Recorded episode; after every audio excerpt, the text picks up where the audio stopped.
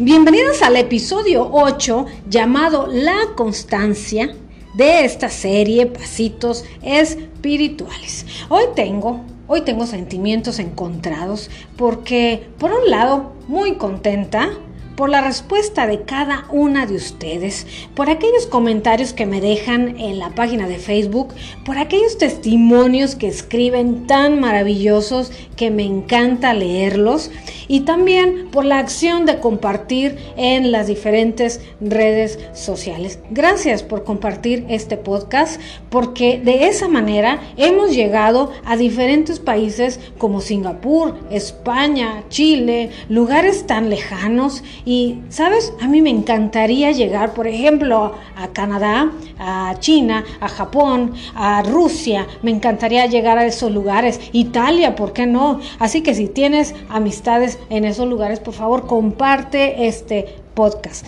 para que aquellas personas que necesitan escuchar este mensaje les pueda llegar a su espíritu y a su corazón. Y bueno, por otro lado, tristes, aunque no mucho, ¿eh? porque, porque terminamos la serie pero aún así, cada semana seguiré grabando nuevos episodios para ti. Y, ¿sabes?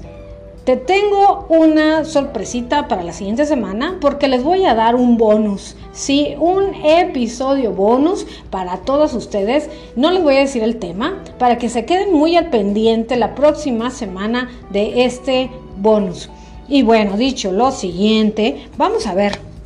Quiero que que te pongas, quiero pedirte que te pongas muy, pero muy cómoda, ya sea que estés lavando los platos o que estés limpiando la casa o quizá vas manejando, para que te pongas súper cómoda y disfrutes, disfrutes la información que te voy a dar el día de hoy.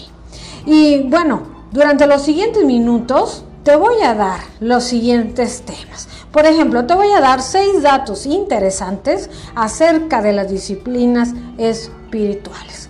También vamos a estar viendo el rol del Espíritu Santo en esta disciplina que es la constancia.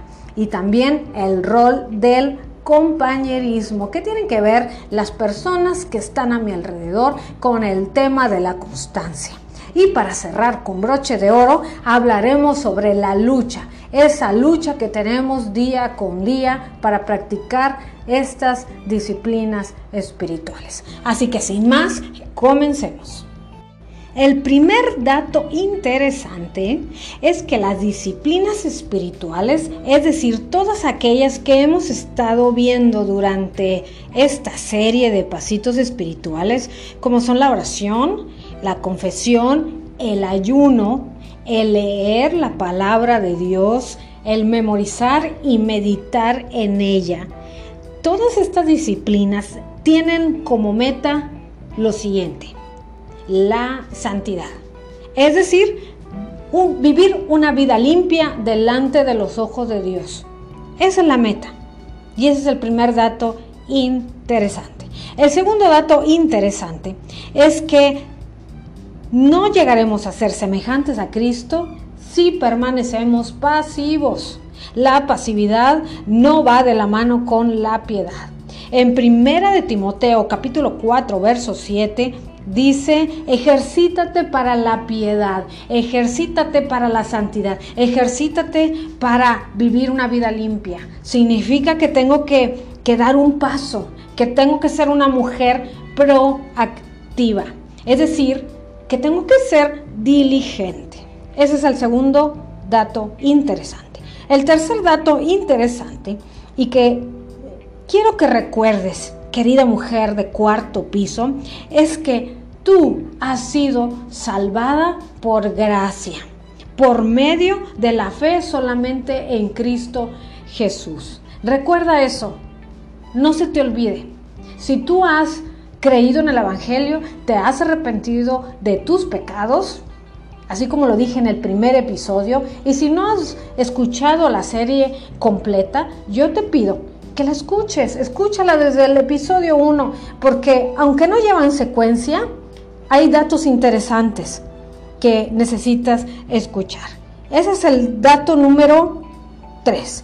Y el siguiente dato el siguiente dato interesante acerca de las disciplinas espirituales es que las disciplinas espirituales no están diseñadas para ser una forma de esclavitud para atarnos. Es muy importante y por lo tanto darse cuenta que Cristo ha comprado nuestra libertad por su muerte en la cruz.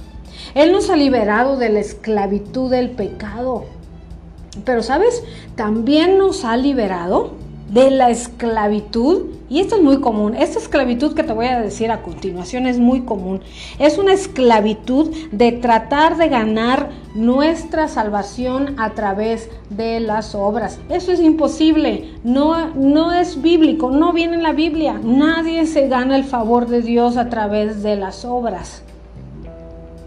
¿Sí? Gálatas capítulo 5, verso 1 dice así, estad pues firmes en la libertad con que Cristo nos hizo libres y no estés otra vez sujetos al yugo de esclavitud. Significa que una vez muerto Cristo en la cruz, y que ya nos ha hecho libres del pecado y nos ha hecho libres de, esa esclavitud de tratar de ganarnos la salvación. Yo creo que te ha pasado a ti, porque a mí me ha pasado también. Y muchas veces tendemos a, decir, bueno, voy a hacer estas obras para ganarme el favor de Dios, para estar bien con Dios. Y eso no es así. Aquí dice, tú ya eres libre entonces no te vuelvas a ser esclavo. Es lo que dice en Gálatas capítulo 5. Y otro dato interesante que quiero que recuerdes y que lo grabes, pero que lo tatúes muy bien en tu corazón y en tu mente. Es que recuerda que todas las disciplinas espirituales, más allá de verlas como cargas pesadas o como tareas que tengo que hacer, más allá de eso, míralas como medios de gracia que Dios nos ha dado para nuestro bien o para nuestro crecimiento espiritual. Estos son esos datos interesantes acerca de, de las disciplinas espirituales. Ahora, Quizá tú, tú puedas pensar, bueno, sí, ya escuché todo esto de las disciplinas, los datos interesantes, pero ¿cómo puedo perseverar o cómo puedo ser constante en las disciplinas en medio de este mundo tan acelerado? Y yo sé, porque yo vivo en una ciudad que es muy grande, cosmopolita, hermosísima, que los invito a que vengan a visitarla, la que los que nos escuchan de fuera pero es una ciudad donde todo el día es, es correr y correr y correr. Bueno, ¿cómo puedo ser constante? ¿Cómo le hago para ser constante con estas disciplinas espirituales en medio de tanto, de tanto correr? Bueno, ahora sí vamos a entrar y con esto vamos a entrar a cuál es el rol del Espíritu Santo. Querida mujer, Tú no podrás hacer nada de lo que hemos estado viendo durante estas semanas si el Espíritu Santo no te ayuda, si el Espíritu Santo no te brinda, no te brinda eh, el poder. Pero si tú has creído en el Evangelio, te has arrepentido de tus pecados, el Espíritu Santo está dentro de ti. Te lo aseguro, mora dentro de ti.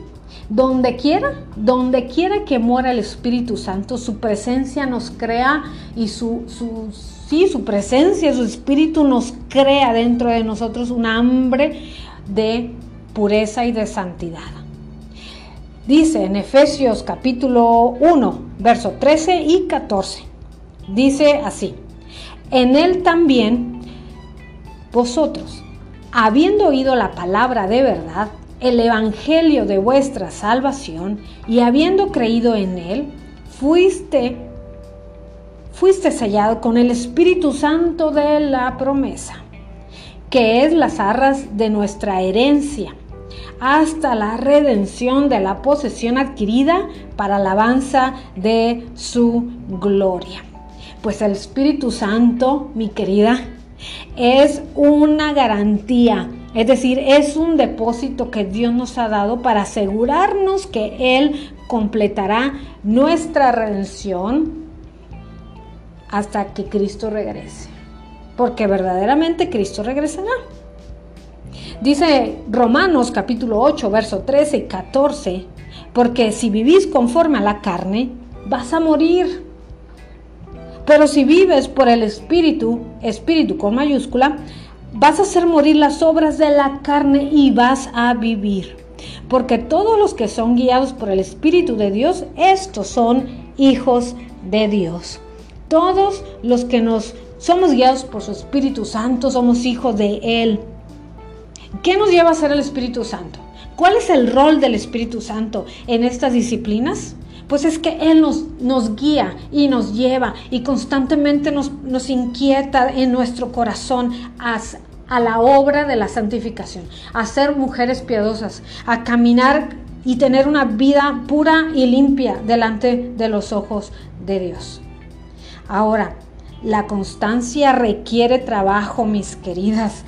Verdaderamente requiere trabajo, ¿eh? Mira lo que dice segunda de Timoteo, capítulo 1, verso 7. Porque no nos ha dado Dios espíritu de cobardía, sino de poder, de amor y de dominio propio. Dentro de nosotros ya está el poder. Solamente hay que liberar, hay que dejar que, que salga de nosotros. Romanos capítulo 8, verso 29 y 30.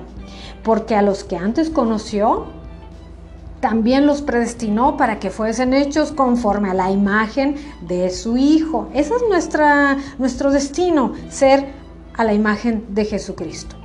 Para que Él sea el primogénito entre muchos hermanos.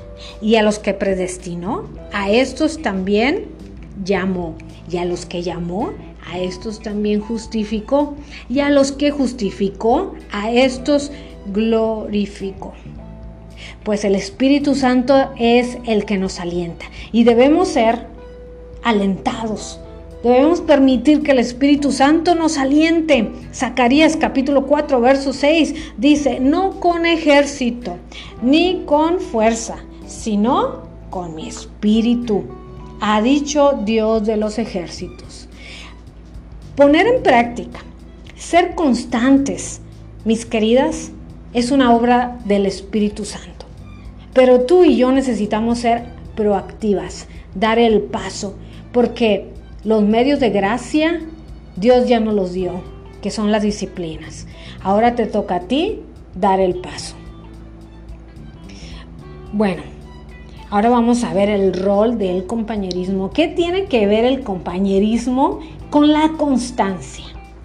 Y vamos a ver que el compañerismo nos ayuda en esa constancia para practicar todas estas disciplinas que hemos estado viendo durante todas estas semanas. ¿Sí? ¿Por qué? Porque dice Primera de Juan, capítulo 1, verso 3 y 4, lo que hemos visto y oído, esto les anunciamos para que también vosotros tengan comunión con nosotros. Y nuestra comunión verdaderamente es con el Padre y con su Hijo Jesucristo. Aquí vemos claramente en este texto bíblico que hay comunión, que hay comunión unos con otros. El compañerismo tiene mucho que ver con nuestro crecimiento espiritual y con la con el hecho de practicar todas estas disciplinas espirituales. Ahora, déjame decirte lo siguiente, no debemos confundir la confraternidad con la socialización. A muchos de nosotros nos gusta socializar. A mí me gusta socializar. Bueno, no mucho. A veces. A veces sí. Eh, a veces no. Pero me gusta la confraternidad. Y déjame mm, decirte cuál es la diferencia entre una y otra. Cuando tú vas a socializar, solamente te reúnes con otras personas y tratan cualquier tipo de temas, excepto los asuntos espirituales. Pero la confraternidad que es la que nos va a ayudar a ser constantes con estas disciplinas, nos, nos uh, lleva a platicar y a compartir unos con otros sobre asuntos espirituales. Alguien lo definió de la siguiente manera. Te lo voy a decir. El compañerismo es un intento de compartir a los demás lo que Dios ha dado a conocer de sí mismo, como un medio para encontrar fuerza, refresco e instrucción para la propia alma. Me encanta esa definición. Porque cuando yo tengo compañerismo, yo le doy a conocer a mi compañero o con la persona con la que esté, le voy a dar a conocer a Dios mismo a través de un testimonio, a través de decirle, mira, esta semana me pasó lo siguiente, pero Dios fue fiel. Y yo empiezo a compartirle a esa persona y esta persona empieza a recibir fuerza, empieza a recibir una instrucción, un, un refresh en su alma. Y de la misma manera, cuando yo ando toda como desanimada y escucho eh, que alguien me comparte o me, o me, mm, me da a conocer lo que experimentó con Dios, eso me levanta el ánimo. Muchísimo. Saben que la semana pasada tuve en casa la fortuna y la dicha y la bendición de compartir unos días con una amiga muy, muy valiosa para mí. Y nos fuimos un día a desayunar a un pueblito muy hermoso. Y en ese tiempo que estuvimos eh, almorzando, desayunando, riquísimo, un machacado con huevo, riquísimo. Bueno, ese día estuvimos platicando sobre la historia de la iglesia, sobre el ayuno, sobre otros temas, asuntos espirituales. ¿Saben cómo regresé yo de ese viaje? Pues bien fortalecida, bien refrescada en mi alma. Entonces el compañerismo, el compañerismo tiene un sentido, compartir asuntos espirituales y eso me va a ayudar, eso me va a estimular. Proverbios capítulo 27, verso 17 dice, hierro con hierro se aguza y así el hombre aguza el rostro de su amigo. ¿Sí? Necesitamos reunirnos. Tú necesitas reunirte, mujer, en alguna congregación, en alguna iglesia, porque el propósito es que nos animemos unos a otros para que podamos ser constantes en este camino. ¿sí? Hay que ser constante y es una disciplina. Dice en Hebreos capítulo 10, verso 24 y 25, dice, considerémonos unos a otros para estimularnos al amor y a las buenas obras. El propósito del compañerismo es estimularnos. Efesios capítulo 4, verso 15 y 16 dice, sino que siguiendo la verdad en amor, crezcamos en todo en aquel que es la cabeza, cabeza, esto es, Cristo, de quien todo el cuerpo, bien concertado y unido entre sí por todas las coyunturas que se ayudan mutuamente según la actividad propia de cada miembro, recibe su crecimiento para ir edificándose en amor. Este es otro ejemplo. Este es otro ejemplo del compañerismo, del rol del compañerismo. Eh, Thomas Watson en una ocasión declaró lo siguiente, asociarnos con personas santificadas.